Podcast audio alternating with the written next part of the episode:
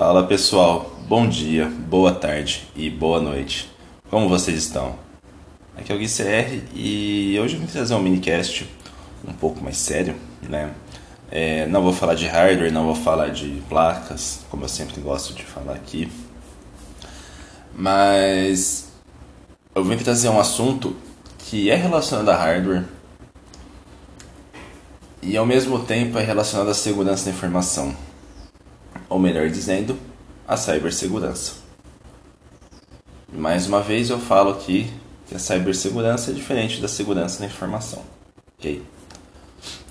Bom, eu estava dando uma pesquisada ontem à noite no, no site da CVE Details, né? CVS, para quem não sabe, são, são documentações direcionados a falhas, a sistemas operacionais, a hardware, a qualquer coisa que você tenha descoberto e você queira lançar essa falha e tem que fazer isso quando se descobre, tá? Então existe um site com tudo isso documentado que é o CVE Details. E nele existe um grau de criticidade que vai de 0 a 10, é né, um score. E eu altamente recomendo você dar uma olhada se você se interessa ou se você quer entrar para a área de segurança da informação. Tá? Afinal, sem a CVE, sem você conhecer as vulnerabilidades existentes no mercado, fica bem difícil de você atuar em algumas situações. Bom, seguindo aqui com a nossa linha de raciocínio, eu estava vendo algumas falhas em processadores EPIC da AMD e são falhas críticas, né? Então, eu vou dar um exemplo de uma CVE que foi encontrada esse ano nos processadores EPIC. Né? É a CVE 2021 26311. É uma CVE que você consegue realocar os endereços de acesso da memória RAM e parece que não existe um mecanismo de detecção para esse caso e a partir daí você consegue fazer um information disclosure você consegue escalar privilégio, enfim, você se torna o root ali total da máquina. Né? Afinal, a partir do momento que você conseguir controlar o, o hardware, né, os endereços, o, o, processador, por exemplo, você tem permissões administrativas e faz o que você quiser na máquina. Tá? Então é o seguinte, essa CVE ela aponta que ela afeta vários epics, né? O epic é 7551, 7543, 7542, 7251, 7282p, vários e vários e vários epics, né? O que, que acontece? Muitas vezes a gente se preocupa com, com camadas na borda, firewall de perímetro, é, às vezes a gente se preocupa com sistema operacional. Ah, vamos organizar o host, firewall, DCCO, vamos instalar um bom antivírus na nuvem, né? Tipo um Silence, um Trend, um CrowdStrike. Vamos usar um AF e tal. E a segurança de hardware ela é importante tanto quanto porque se você não procura mitigar esses problemas, e mesmo que seja difícil um caso desse aconteça, você vai ter um problema muito grande. Porque você vai ter um atacante que executou um código, tomou conta da sua máquina por completo e você não vai conseguir detectar esse cara. Aí você vai ter que fazer uma forense na rede ou na máquina que você acredita que que esteja ali sendo atacada ou sofrendo ameaça, né? O que, que me deixou muito intrigado é que essa CVS, o cara faz um code execution, né? Então, cara, qual antivírus pegaria isso hoje? Né? Qual anti-malware? Eu particularmente não conheço nenhum. Né? E acho que ainda é uma coisa um pouco longe. Claro, para que eu conheço, tá? Eu, eu gostaria muito de acreditar que alguém já criou algum mecanismo para hardware. Eu sei que existem mecanismos de, de, de criptografia que adicionam algumas camadas de segurança via hardware, mas se essa vulnerabilidade existe é porque alguém passou todas essas barreiras e fez isso. E é um grande problema, né? Bom, então essa vulnerabilidade afeta os Epic, tá? E o que, que eu imagino que a gente possa fazer nesse caso? É aquela coisa, né? Tá sempre atualizando o driver, constantemente. Cara, pega ali, ó, nem que for toda semana. Veja os updates de driver, veja os updates de BIOS, veja os updates do SO, tá? Porque muitas vezes o cara chegou nisso, mas talvez ele utilizou uma vulnerabilidade lá do SO, algum serviço, algo desse tipo, né? E a partir daí ele conseguiu executar esse código, onde chegou aí no, no processador e ele conseguiu explorar isso. Né? É, existem algumas outras CVS relacionadas a AMD, por exemplo, tem um DNF Service, né? uma negação de serviço. O DNF Service, em cima de um, de um componente de hardware, é algo assim muito bem pensado. Eu particularmente é, fico abismado com as coisas que eu vejo, porque tem caras que estão, sabe, lá no alto e eles conseguem mitigar os problemas e encontrar e explorar de uma forma que eu fico besta de ver, eu falo, caramba, o cara é, é um gênio, né? E existem muitas outras vulnerabilidades aqui. É, parece que para AMD tá um monte aqui. Existe para AMD Radeon que ela afeta o DirectX 11, né? então já é interessante aí quem utiliza o 12. Aliás, quem tem suporte ao 12 está utilizando o 11.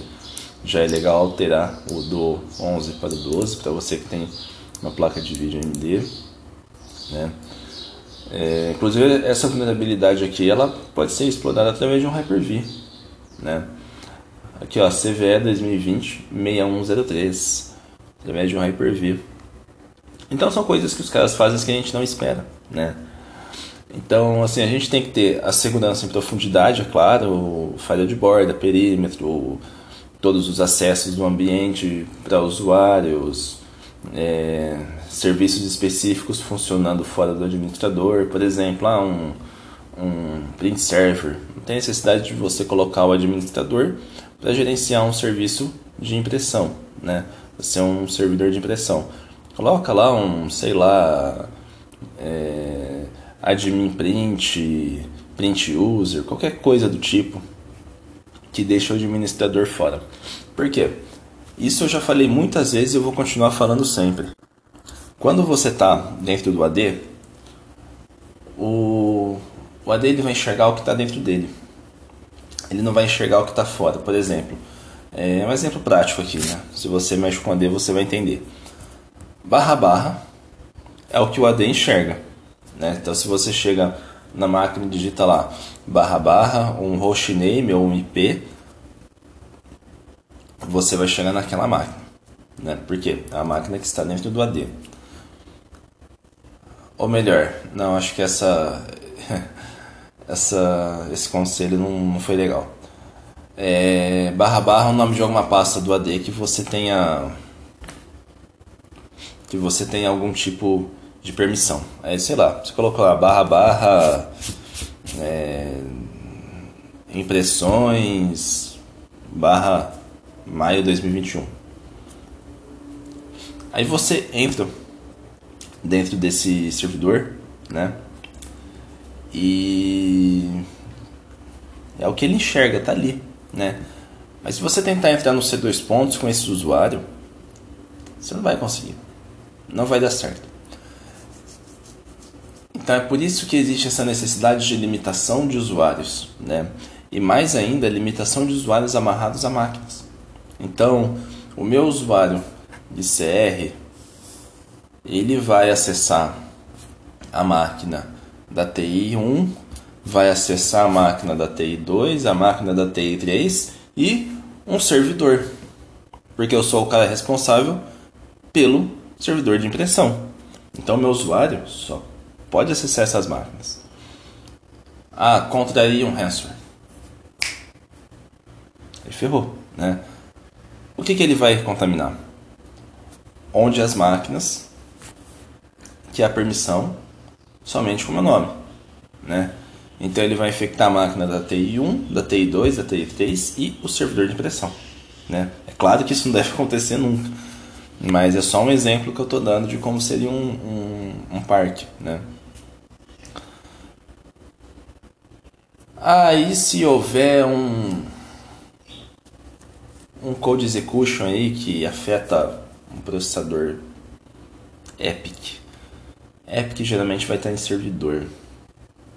Então você imagina a merda que não pode dar isso, né? Então é, é sempre interessante que a gente também leve em consideração a segurança do hardware antes de você for comprar um, um, um processador, ainda mais para servidor.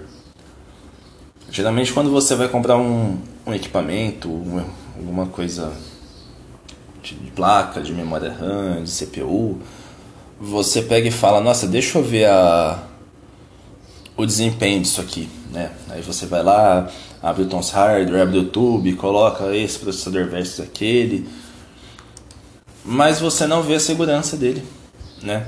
Se eu colocar CVE Intel aqui, não estou fazendo propaganda não, pessoal. Eu uso AMD. Quem me conhece sabe que eu uso AMD. Gosto muito da AMD. Eu só volto da Intel se ela vier melhor. Mas se eu coloco aqui CVE Intel, todos os scores são baixíssimos, né? Todos os scores são baixíssimos. Ah, aí dá pra, sei lá, Intel Xeon. Tá? Isso eu tô fazendo no Google, tá, gente? Intel Xeon, né? A gente tem alguns scores aqui, né? E detalhe que todos eles é de Game Information, né? Aí tem um, um de Buffer Overflow e o score baixo, né? De médio para baixo. Então assim, a gente tem que pesquisar. É claro que existem outros, claro que existem, né? A gente tem o Intel ME, por exemplo, que não se sabe até hoje se ele vem habilitado, se ele não vem habilitado em alguns modelos. A Dell já liberou uma atualização e um passo a passo que você desabilita, porque ele pode ele pode estar tá fazendo um, uma fazendo não, né? Ele vai estar tá criando ali uma backdoor e parece que essa backdoor algumas pessoas falam que a NSA pediu para criar. Eu já ouvi muitas coisas, né? Um amigo meu que trabalhou muitos anos na NTT me falou, cara, tudo que a NIST lança, antes de ser lançado, eles mandam para a NSA, a NSA dá o tapa final sem documentar, eles devolvem para a NIST. É verdade isso? Não sei se é verdade isso. Mas muitas vezes eu já pensei que essas vulnerabilidades em hardware, principalmente em CPUs, existem desde sempre, né? Desde, sei lá, 286, 186, 486, é, 186 não existiu, né? Eu nem, nem me lembro das nomenclaturas antigas. Acho que era o Intel 4004. Então eu fico pensando em todas essas possibilidades e existe, né? Existe não porque ah, os caras desenvolveram mal, os caras não quiseram fazer, ou enfim. Existe simplesmente porque você tinha um componente, uma tecnologia nova, e você não tinha gente que chegou e falou: olha, existe um negócio também chamado invasão no equipamento e dá para mim executar esse código e invadir o equipamento. Né? As pessoas começaram a prestar atenção nisso mais nos anos 90 e ainda mais no começo dos anos 2000. E é, é, claro que hackers e grandes histórias sobre eles existiram antes, né, nas décadas aí de 80. Mas conforme a informática cresceu exponencialmente e ela entrou em todas as empresas, entrou nas nossas casas, muitos ataques começaram a surgir, muitos métodos, muitas técnicas começaram a surgir. Né? É, a gente pode dar um exemplo, site. Né? A partir do momento que começou a aparecer site, técnicas de pentest web, de, de qualquer tipo de XSS, é, Directory Traversal, né, Cassette Script, começou a aumentar.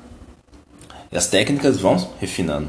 E aí o desenvolvedor tem que ir lá e tem que colocar no código o que mitigaria aquela falha, né? Então, por exemplo, uma vez eu estava mexendo nos ABIX eu cheguei nos diretórios no, no, Linux, eu tive que ir lá e tirar a permissão né, daquele diretório para o usuário dos ABIX.